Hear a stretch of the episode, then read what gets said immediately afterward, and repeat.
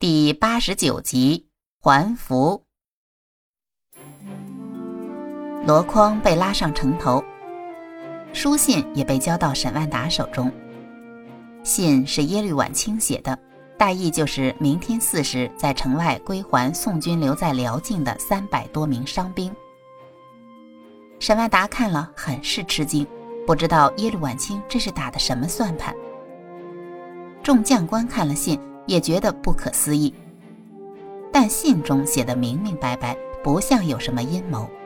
再说，就凭眼前这些辽军，也翻不起什么大浪。不管怎样，沈万达还是决定亲自出城会一会这耶律公主。上次在定州城头，人家来拜访了一回，这次出城回访一下也是应该的。而且主将亲自迎接这些伤兵回来，也是对他们功劳的肯定。沈氏兄弟都要求随行，沈万达也同意了。第二天到了巳时，沈万达带着儿子和几个将领，还有军医官，骑马到了辽营的门口。耶律婉清接到通报，也是出来相迎。这宋辽双方按礼数客套了一番，耶律婉清把沈万达他们带到了中军大帐之中。双方落座，耶律婉清便开言说道：“沈大人，这次贵军突袭我粮草大营，令我对沈大人的用兵之道深感佩服。当然，贵军士兵的牺牲精神也让我很感动。”更重要的是，我曾受过贵国一名名叫叶禅的医生相助，而保住了性命，此恩我永世难忘。虽然我们两国还在交战状态，但出于对勇者的尊敬和曾经的恩情，我决定把贵军落在我国境内的伤兵归还给你们。沈万达听了之后，也是深施一礼：“耶律公主大人大量，菩萨心肠。”也令沈某佩服至极，在此我沈某谨代我本人和伤兵谢过公主殿下。两人这算客套完了。耶律婉清亲自带着沈万达等人来到了伤兵们的营帐。这些宋军的伤兵一见是沈万达沈大人亲自出来接他们，一个个心中甚是感动。沈万达看到伤兵们之后，心中也是颇有动容。他向伤兵们连连抱拳示意，让军医官检查了伤兵们的伤势。军医官带着人大概查看了一下，看见这些宋军的伤兵们伤势都得到了基本的救治，他朝沈万达点了点头。沈万达再次抱拳拱手，对耶律婉清致谢：“多谢耶律公主对我们的照顾，沈某再次谢过。”耶律婉清也是拱手还礼：“沈大人不必客气，我只是不想让更多的家庭失去依靠。上天有好生之德，我能做的只有这些了。如若不然，我必会止了这刀兵之争。”沈万达一行人等和这些宋军的伤兵们听了，也都对这位耶律公主多出了许多的好感。他们不约而同地对耶律婉清行礼道：“多谢公主殿下，多谢公主殿下，多谢公主殿下，不必客气。”沈世仪等众人客套完，往耶律婉清的身边凑了凑，问道：“耶律公主，我有一事相问。”耶律婉清一看。是先前带领自己进入定州城的年轻军官，随即颔首示意，回道：“请讲。”沈世仪也不客气，直言发问：“请问公主能否将叶禅交给我们？”耶律婉清一听，有点懵了：“我没有看到叶禅。”沈世仪露出了一脸不可置信的神色：“怎么可能？你找到了我们的伤兵，怎么会没有看到叶禅？”耶律婉清据实回答：“叶禅没有和伤兵在一起。据我所知，叶禅在夜里单枪匹马袭击了我们姚碾部落的营地，还杀了姚碾部落的新首领。等我赶到的时候，叶禅已经不知去向了。”那听到这儿啊，沈万达他们简直不敢相信自己的耳朵呀！叶禅竟然一个人突袭了人家的大营，还杀了人家的首领，这简直太匪夷所思了。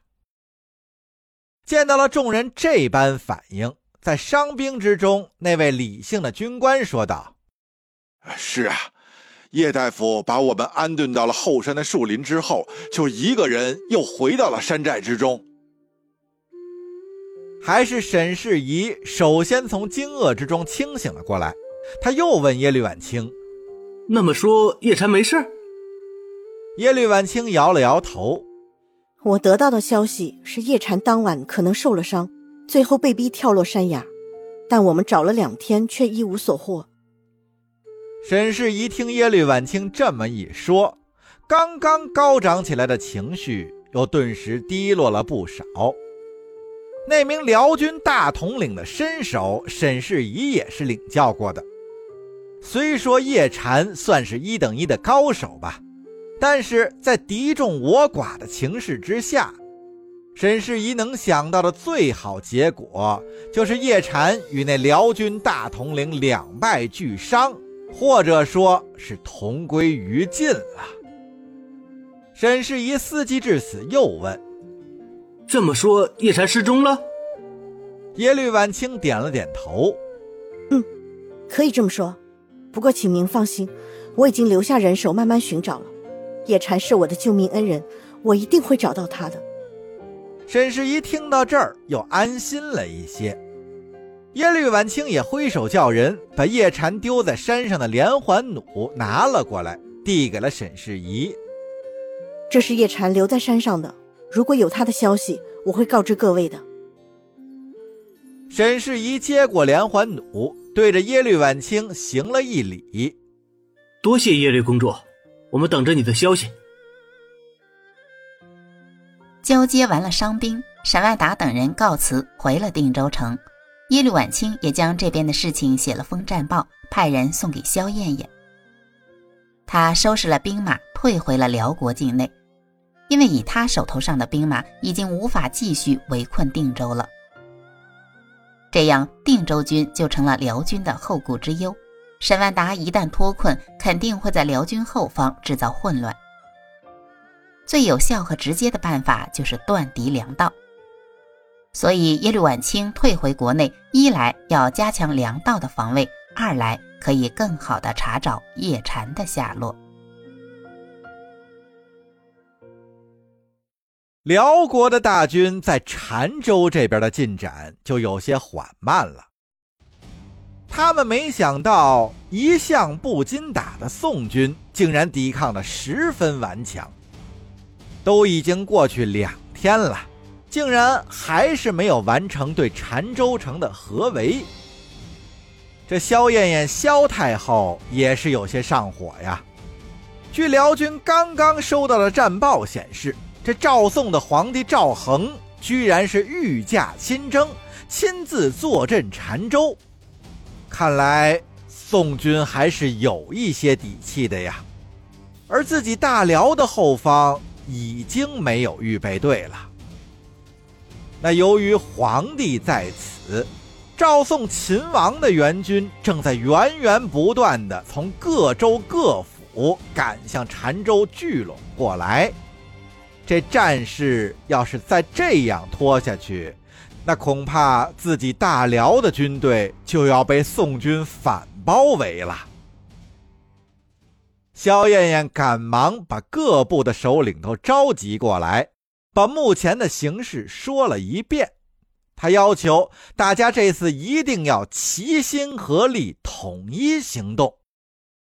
萧燕燕任命萧氏部落的领军将领萧达凛为总统领，指挥这一次攻打澶州之战。萧燕燕要求萧达凛务必要在短期之内拿下澶州城，而这边刚安排完。众头领还没有散去，又听到有人通报。萧燕燕赶忙吩咐让信使进来。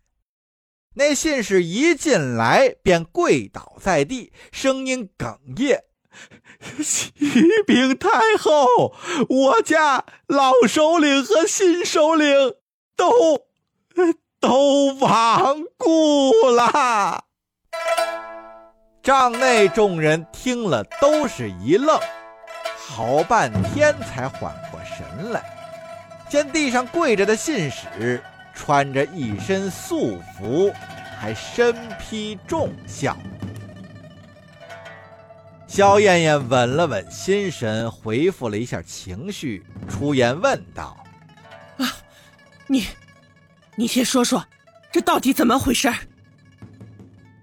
那信使这才把姚碾红烈回国去围剿那些火烧粮草的宋军，却不幸被杀，以及姚碾红烈的死讯传到大营之后，老首领因为悲伤过度，未留一言就气绝身亡之事，是一五一十的说了一遍。末了，也把姚碾部落剩下的人争权夺利，导致姚碾叔侄二人带兵回家的事儿也说了一遍。萧燕燕一听啊，心里是叫苦不迭。这前方战事已然不顺，后方呢又是横生枝节呀。看来这局势对他大辽是越来越不利了呀。